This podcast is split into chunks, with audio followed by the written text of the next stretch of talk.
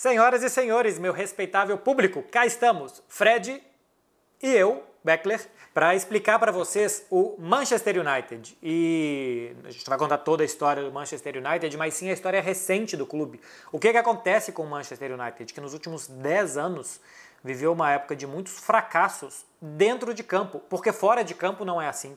O Manchester United nos últimos 10 anos sempre esteve entre as cinco maiores receitas do futebol mundial. Chegou a ter, chegou a ser em um desses anos o clube que mais dinheiro ganhou, foi uma vez o segundo clube que mais dinheiro ganhou, várias vezes o quarto clube que mais dinheiro ganhou. Enfim, dinheiro ele ganha, dinheiro ele gasta, como a gente vai ver nesse programa também, Fred. A questão é por que os resultados pararam de vir para o Manchester United, é o que a gente vai tentar explicar aqui hoje dá para chamar de década quase que perdida, né? É claro que teve um título aqui, outro ali, uma tentativa de reconstrução que não deu certo, uma que parece estar dando certo nesse momento, mas é uma década que não por acaso é uma década da aposentadoria do Sir Alex Ferguson, que é muito ruim para a história tão vencedora do clube, espe especialmente na história recente, mas não somente, né? É, e é incrível que com toda essa riqueza em termos de receitas que a gente vai detalhar aqui no programa, o Manchester United tenha também uma das maiores dívidas do futebol inglês e isso não é por acaso. É incrível, mas não é por acaso. Bora para o programa.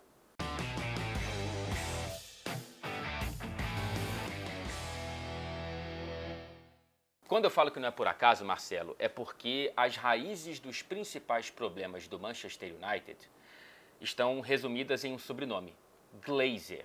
Se você que está passando por aqui e não é muito próximo ao Manchester United, nunca ouviu falar direito dessa história, provavelmente já ouviu falar esse, desse nome, né? A família Glazer, ela é muito colocada como é, a culpada por tudo que acontece de ruim no Manchester United e eu faço coro a esse discurso porque de fato é uma história muito danosa para o clube e muito lucrativa para essa família. É uma família dos Estados Unidos, que tem um histórico de investimentos em esportes americanos e que no começo dos anos 2000 se interessou pelo futebol inglês, se interessou pelo Manchester United, pouquinho a pouquinho foi comprando parte do clube até que em 2005 comprou é, a maior parte do Manchester United por um valor de 790 milhões de libras, valor da época, tá? Não é um valor corrigido.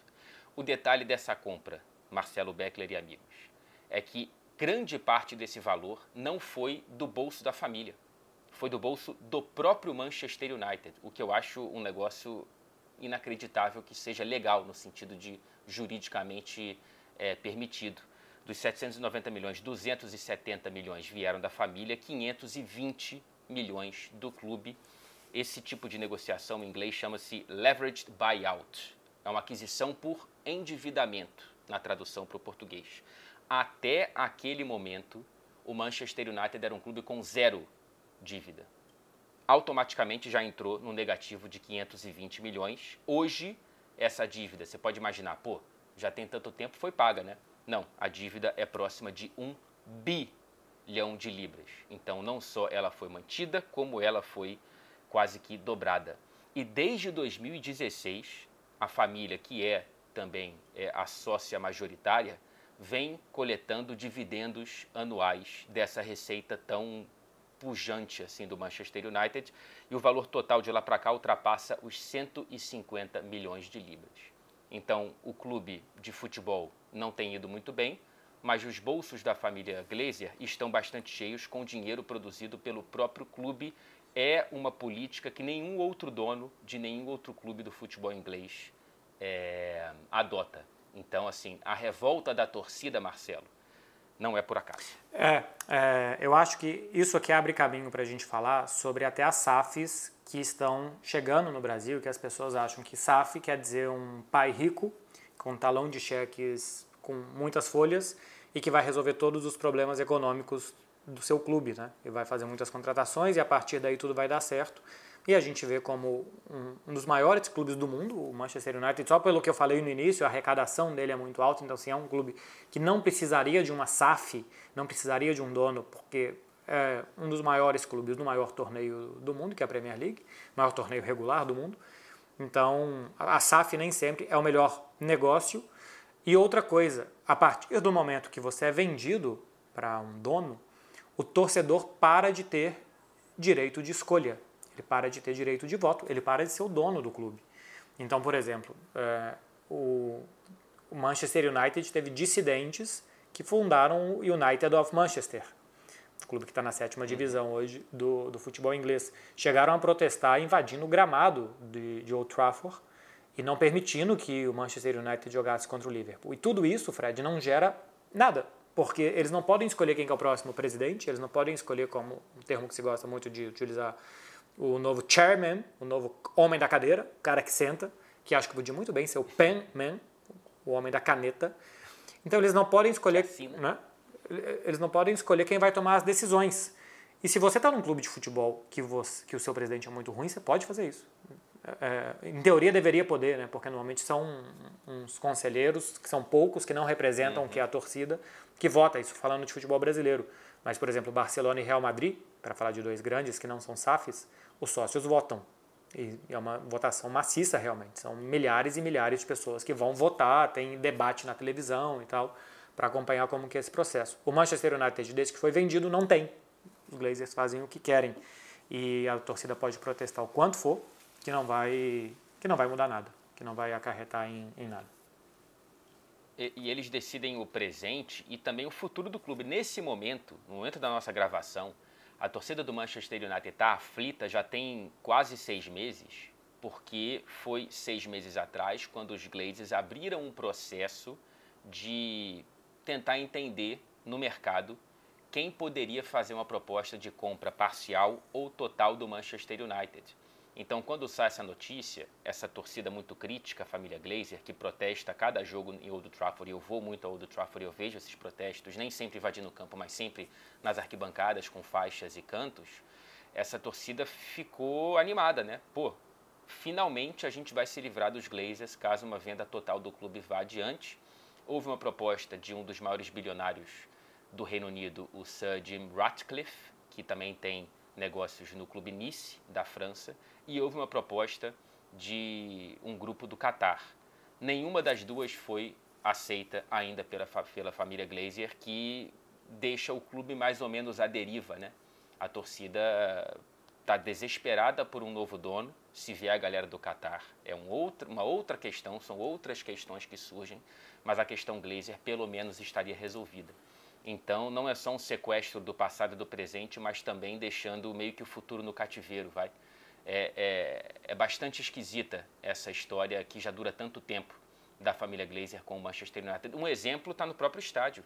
O Old Trafford está de fato old, está de fato velho. Assim, a última obra de renovação estrutural do estádio, que foi pequena, foi justamente no primeiro ano da família Glazer e provavelmente uma obra que já estava encomendada pela gestão anterior. Desde 2005, 2006, não tem nada sendo feito ali no estádio e e calcula-se hoje que será preciso 1,5 bi de libras de investimentos para que esse estádio fique a par é, dos mais modernos da Europa nesse momento. O estádio do Tottenham, o estádio do Real Madrid, daqui a pouco o novo Camp Nou, enfim. É, a situação, o buraco vai mais embaixo do que dentro de campo. Mas dentro de campo a gente tem muita história ruim para contar também dessa década. Então, e aí é que eu acho que é a parte mais. que, que a mim, pelo menos, eu, eu gosto mais, que é ver como que Fora de campo você tem evidentemente uma crise política. Fora de campo você tem sucesso. É um clube que ganha muito dinheiro. Poucos clubes do mundo ganham tanto dinheiro nos últimos 10 anos como a gente pegou aqui como Manchester United. Por que, que a gente está fazendo recorte de 10 anos? Porque de 10 anos para cá as coisas pararam de funcionar dentro de campo. Então, às vezes, só ganhar dinheiro não te resolve as coisas. Os Glazers chegaram em 2005, né? Quando eles passaram a ter a, a, a, não a maioridade, mas a maioria né? Do, das ações.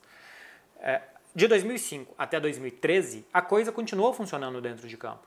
Ganharam Liga dos Campeões em 2008. Entre 2004 e 2013, para pegar 10 anos, foram quantas? Foram cinco Premier Leagues, foram 13 troféus, incluindo cinco Premier Leagues, Copas inglesas e uma Champions League. De 2000... E três finais de Champions, né? É, porque ainda perdeu duas, né? Perdeu as duas do Barcelona, 9 e 11. É. Então ganhou uma, mais duas, chegou até ali. Se a gente pega a década seguinte, o Manchester United não ganhou nenhuma Champions. O título mais expressivo foi uma Europa League, porque ganhou uma Copa da Inglaterra e tal, mas ganhou uma Europa League que é um título continental e nada mais do que isso. Uma, uma Supercopa aqui, uma, uma Copa da Inglaterra ali, na verdade duas Copas da Liga e duas Supercopas, e só. E o que, que acontece em 2013? O Alex Ferguson sai.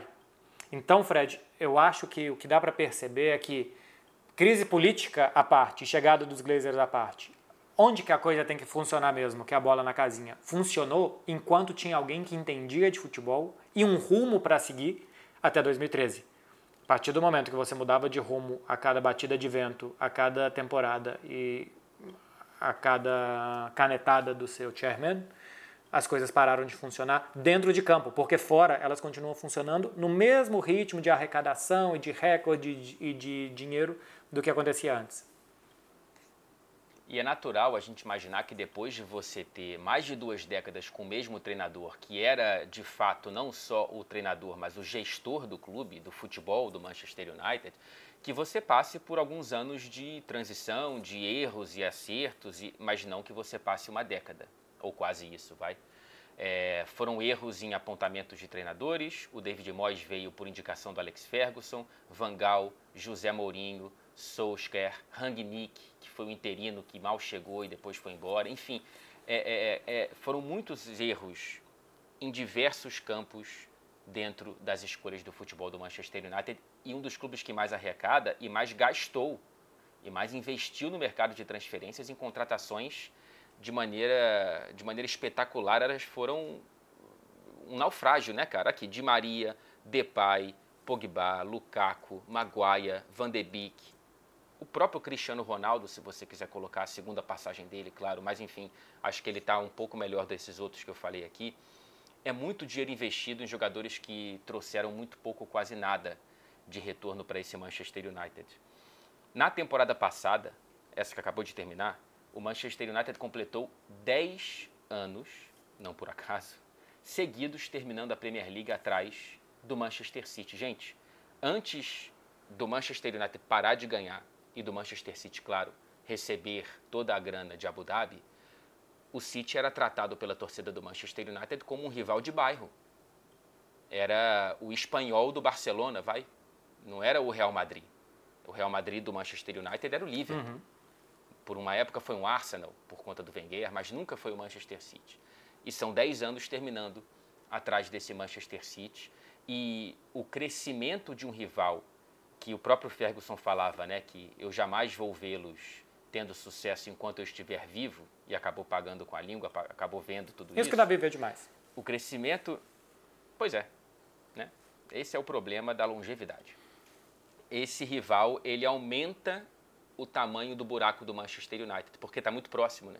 Você vê aqui nas ruas de Manchester é, a prolifera proliferação de camisas azuis e o pessoal de vermelho com, com um incômodo dessa situação que, que jamais ninguém tinha vivido. Então, assim, houve uma, não historicamente falando, mas momentaneamente, uma, uma troca de quem está na pole position do futebol de Manchester. Nesse período, o pequeno rival conquistou seis edições da Premier League e agora uma Liga dos Campeões. Você tinha falado de é um dos clubes que mais gasta. Se a gente pega a diferença entre o que você gastou e o que você vendeu, o Manchester United é, é o clube que está mais no vermelho é, nos últimos 10 anos. Porque tem clube que gastou mais que o Manchester United. O Chelsea gastou mais que o Manchester United. Uhum. Até acho que o Manchester City, se eu não estou enganado, gastou também um pouco mais que o Manchester United. Mas a diferença do Manchester United exatamente para o Manchester City, que é o segundo colocado, é de 220 milhões de euros nesses 10 anos. Porque o Manchester City ainda conseguiu vender bem. Né? Também faz parte do, do uhum. seu departamento de futebol. Você tem ali um jogador que você consiga negociar bem esse jogador também faz parte, e que você valorize jogadores para vender, também faz parte. E isso o Manchester United também conseguiu muito pouco. Então, é, repito, quando a gente fala de dentro de campo, além de tudo, gastou muito, porque se você está ganhando muito dinheiro, mas para fazer estádio, para sei lá o quê, e que o futebol vira um segundo plano em algum momento, ainda. Não foi em nenhum momento. O futebol sempre foi prioridade. O clube da Europa e, consequentemente, do mundo, que mais gastou entre o que gastou e o que, e o que, e o que vendeu quem fica mais no vermelho nos últimos 10 anos. E aí você pode pensar, bom, então acabou, né? Não tem como que as coisas voltam ao normal. Cara, futebol, ele é muito dinâmico, ele é muito rápido. E basta talvez chegar alguém que entenda, alguém que vá dar um norte e alguém que tome decisões difíceis, como foi o Eric Ten Hag, que chegou há pouco mais de um ano, e que coloca uma forma de jogar, contratações para posições chave dentro de campo e decisões difíceis como abrir mão do Cristiano Ronaldo, dos maiores ídolos da história do clube, e que as coisas começam a andar. O time começa a dar sensações boas, consegue classificação para a Liga dos Campeões, ganhou uma Copa no ano passado, a Copa da Liga Inglesa. Em algum momento me pareceu que era o melhor time que jogava futebol na Inglaterra também. Então, não sei por quanto tempo e se é duradouro, mas rumo parece que voltou a ter. Rumo parece que voltou a ter, e isso é muito fácil de você perceber nas arquibancadas do estádio, cara.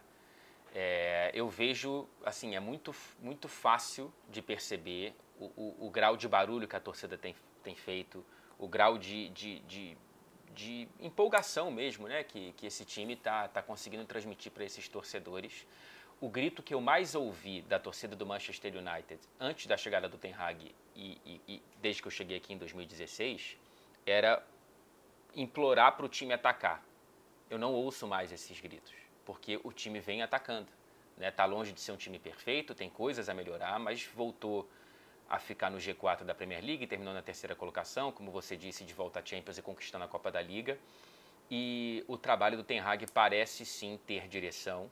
O Ed Woodward, que era o homem-chefe do futebol do Manchester United, a, é, que era uma escolha da família Glazer, ele saiu um pouco antes da chegada do Ten Hag e isso também ajudou.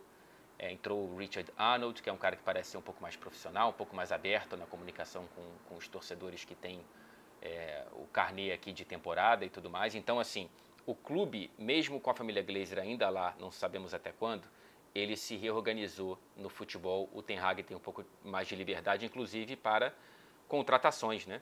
Das sete contratações da primeira temporada do Ten Hag, na minha visão, três deram muito certo.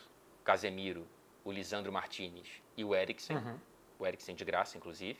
Três foram ok, razoáveis. O Anthony, o Sabitzer que não está mais, e o Malásia, e uma deu errado, que foi o Weghorst, uma necessidade de mercado ali naquele momento que perdeu o Cristiano Ronaldo, mas enfim, é, é uma boa média, né? Se só uma dá realmente um resultado negativo de 7, é, você tem uma média bastante interessante. Agora chegaram o Onaná, o Mason Mount e o Roylund, que é uma aposta para um time que fez poucos gols na temporada passada. Então, assim, essa torcida tem é, ao, que a, ao que se apegar, né, depois de tanto tempo estando um pouco à parte. Né? A gente pode.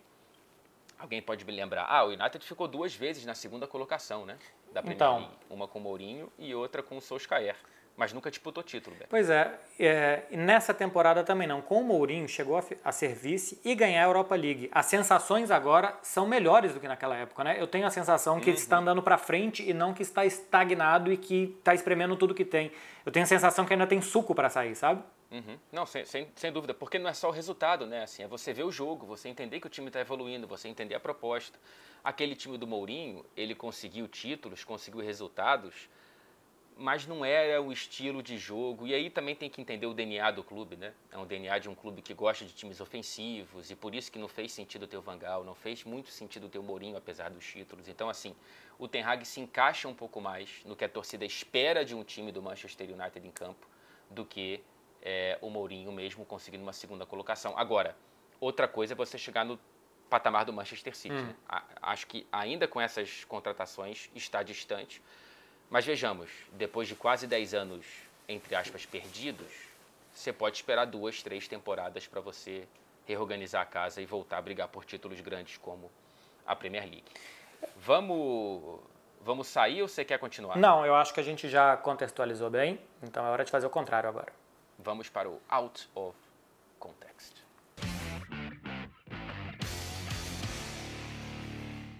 É, Fred Caldeira, você como um bom atacante hum. argentino a caminho do Santos, pode explicar muito bem que história que foi essa que teve gente que levou a sério.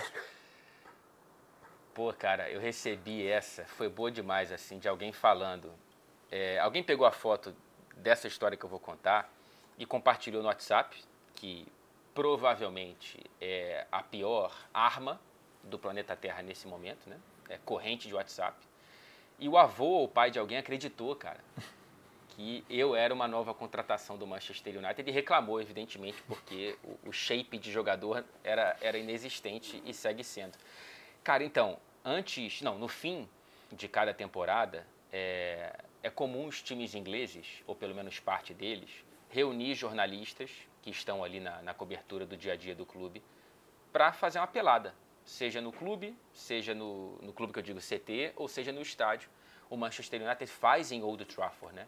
Esse jogo de final de ano entre jornalistas e funcionários do clube. Eu já joguei duas vezes e nesse segundo ano eu joguei contra o Darren Fletcher, né, que está na comissão técnica do, do, do Ten Hag e, enfim, mesmo ele segurando muito para não destruir com o jogo, você vê o tamanho é, da diferença, cara, que é, evidentemente, né, um cara ex-profissional que jogou no Manchester United muito bem, conquistou diversos títulos e ainda está em forma para mim, né, que sou só esse, esse atacante argentino mal sucedido que o United tentou contratar. Mas é uma experiência fantástica, cara. Você vai para o vestiário, você ganha camisa, você está no vestiário do time mesmo, do Manchester United. Quando entra em campo, eles tocam a música do Stone Roses, que de fato sempre toca quando o time entra em campo. Então, assim, é uma experiência que você também viveu no Camp Nou, né? Também vivi, é, eu, não, não com o Barcelona. O Barcelona fez via Spotify, quando o Camp Nou virou Spotify, teve ali um jogo para os jornalistas.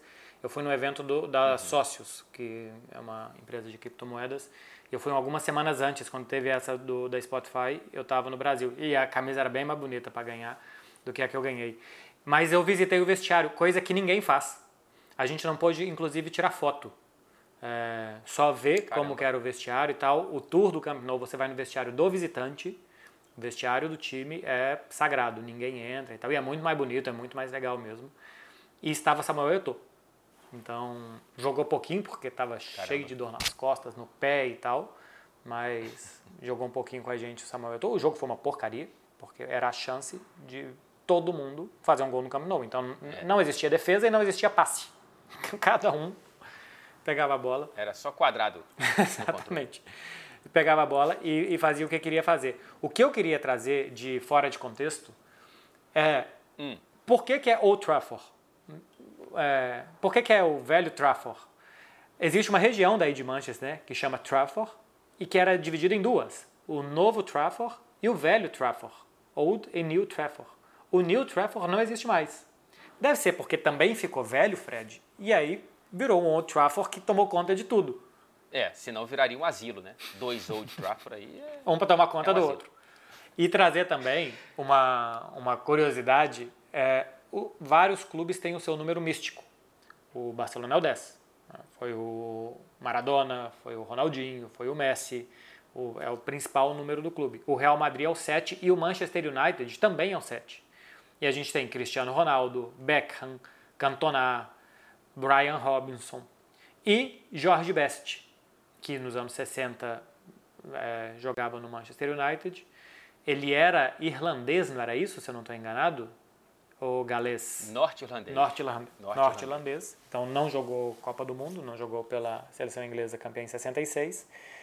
E era um cara desses que falaria que hoje futebol tá chato. Ele era um, um personagem que gostava muito da vida extra-campo também.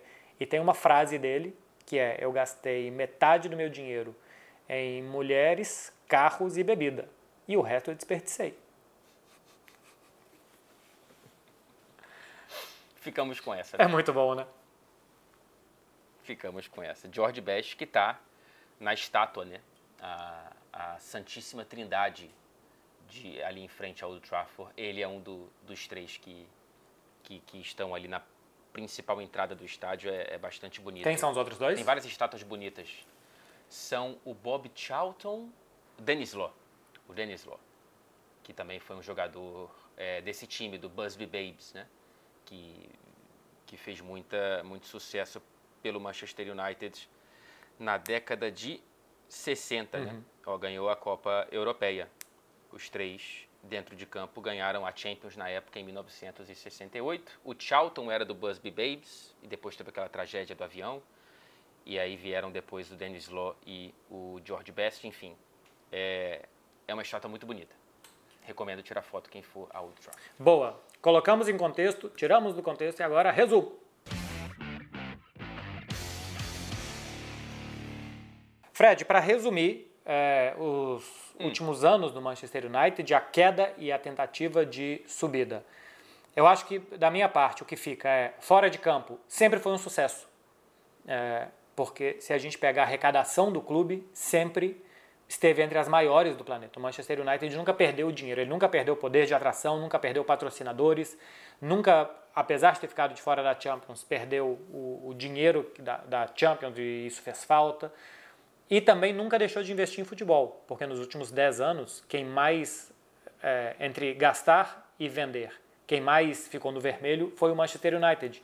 Então, ganhou muito dinheiro, gastou muito dinheiro, mas não teve nenhum sucesso dentro de campo nos últimos 10 anos comparado com a década anterior e com as décadas anteriores, Fred.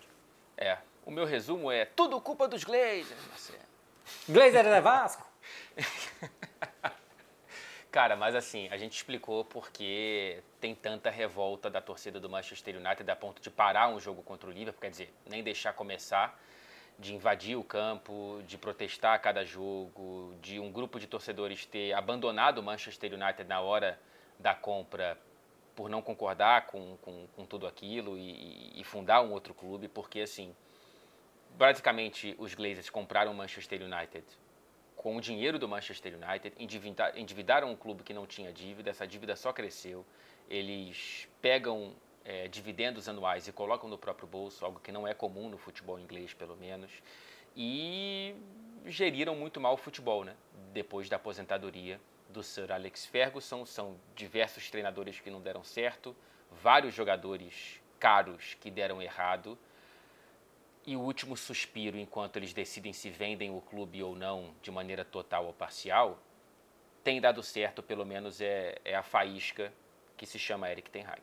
Boa, gostei, viu, Fred? Gostei de falar do Manchester United, de fazer esse paralelo entre o fora de campo, dentro de campo, as SAFs, os donos e as crises políticas. Eu acho que vai ficar legal para o pessoal. Muito obrigado, viu, Fred, por dar a gente essa oportunidade de falar desse clube tão grandioso e icônico para a torcida brasileira que sabia que qualquer jogo de Champions há 10, 15, 20 anos era duríssimo. Tomara que volte a ser. Tomara que volte a ser. Vamos ver nessa Liga dos Campeões. É, ainda não vivi um Old Trafford grande na Liga dos Campeões. Tomara que eu consiga viver nessa edição da maior competição de clubes do mundo. Um prazer, como sempre, Marcelo Beckler. Até o nosso próximo Fred e Beckler. Explicam, por favor, deixa o like, comenta, manda para os Glazers faz o diabo. Valeu. O diabo vermelho.